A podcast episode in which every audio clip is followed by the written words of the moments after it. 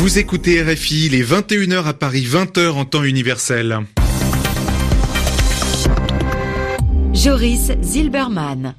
Bonsoir et soyez les bienvenus dans cette nouvelle édition du journal en français facile. Pour m'accompagner ce soir, Zéphirin Quadio. Bonsoir Zéphirin. Bonsoir Joris, bonsoir à tous. Mais à la une, les manifestations en Hongrie contre la politique sociale de Viktor Orban, le Premier ministre hongrois.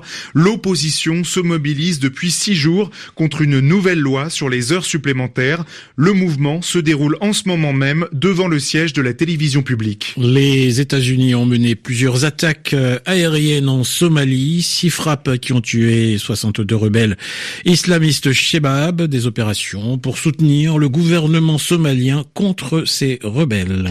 Et puis nous parlerons du RIC, le RIC ou le référendum d'initiative citoyenne. C'est l'une des grandes revendications des Gilets jaunes en France. Le Premier ministre, Édouard Philippe, n'est pas contre.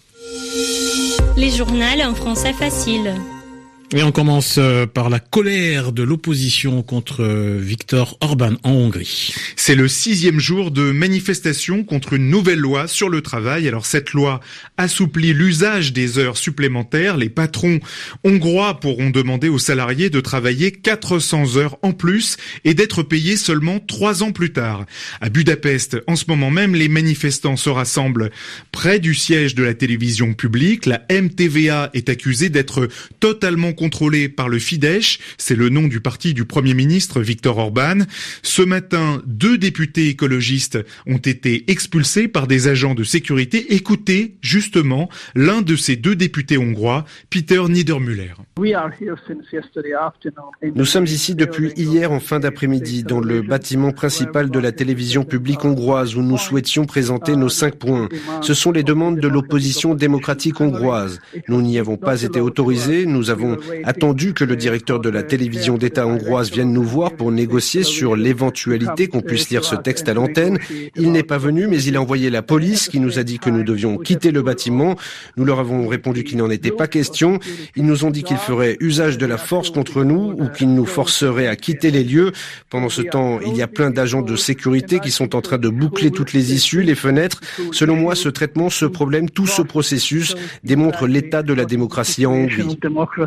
in Hungary Le député hongrois Peter Niedermüller au micro de Romain Le Maresquier. Au Royaume-Uni, Theresa May écarte tout nouveau référendum sur le Brexit. C'est ce qu'a déclaré la première ministre britannique devant son parlement. Selon elle, un nouveau référendum diviserait encore plus le pays. Le vote parlementaire sur l'accord conclu avec, Bruxelles pour sortir de l'Union européenne aura lieu aux alentours du 14 janvier, ce qui a déclenché la colère du leader du chef des travaillistes, Jeremy Corbyn, qui dénonce une crise constitutionnelle créée par la chef du gouvernement. La tension monte à nouveau entre Israël et le Liban. Et aujourd'hui, des soldats libanais et israéliens se sont retrouvés face à face à la frontière.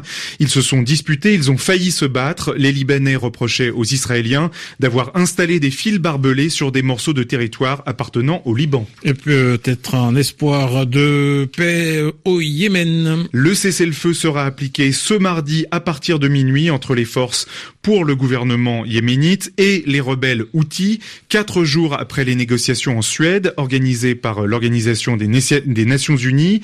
Pourtant, les combats dans la ville de Hodeida et sa province ont continué ces derniers jours. C'est un point essentiel du conflit au Yémen depuis des mois.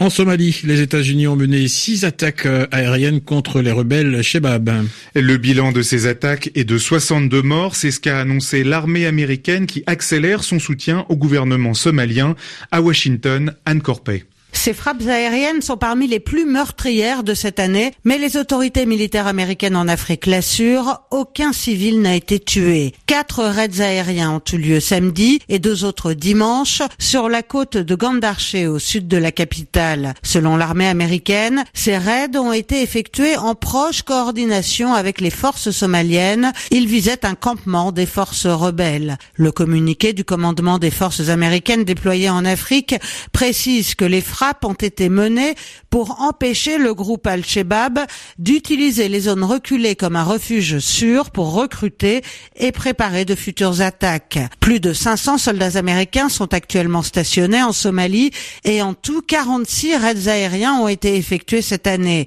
Mais les États-Unis l'ont répété ce lundi, leur objectif à long terme est de transférer la responsabilité de la sécurité au gouvernement somalien.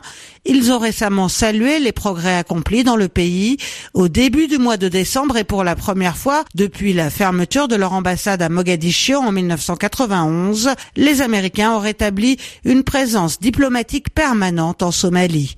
Anne Washington, RFI. En France, l'ancien ministre de la Justice, Jean-Jacques Urvoas, est renvoyé en procès. Un procès a donc été requis par la Cour de justice de la République. En cause, euh, le ministre, l'ancien ministre socialiste de la Justice est accusé de violation du secret.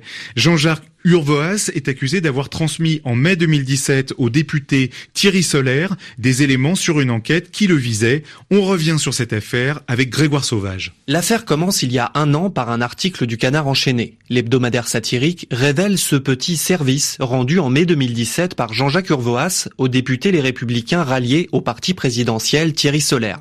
Le ministre de la Justice de l'époque lui aurait transmis une note de la direction des affaires criminelles et des grâces sur une enquête le concernant Signé Amitié Jean-Jacques Urvoas, cette synthèse a été découverte lors d'une perquisition menée au domicile du député par des policiers spécialisés dans la lutte contre la corruption et les infractions financières. En effet, depuis septembre 2016, Thierry Solaire est visé par une enquête préliminaire ouverte par le parquet de Nanterre, notamment pour fraude fiscale et abus de biens sociaux. Le procureur général a donc estimé que ces éléments étaient suffisamment graves pour faire comparaître l'ancien garde des Sceaux devant la Cour de justice de la République, seule juridiction habilitée à juger des membres du gouvernement pour des faits commis dans l'exercice de leurs fonctions. Le délit de violation du secret est passible d'un an de prison et de 15 000 euros d'amende. C'était l'une des principales revendications des Gilets jaunes, la mise en place d'un référendum d'initiative citoyenne, le RIC ou le RIC.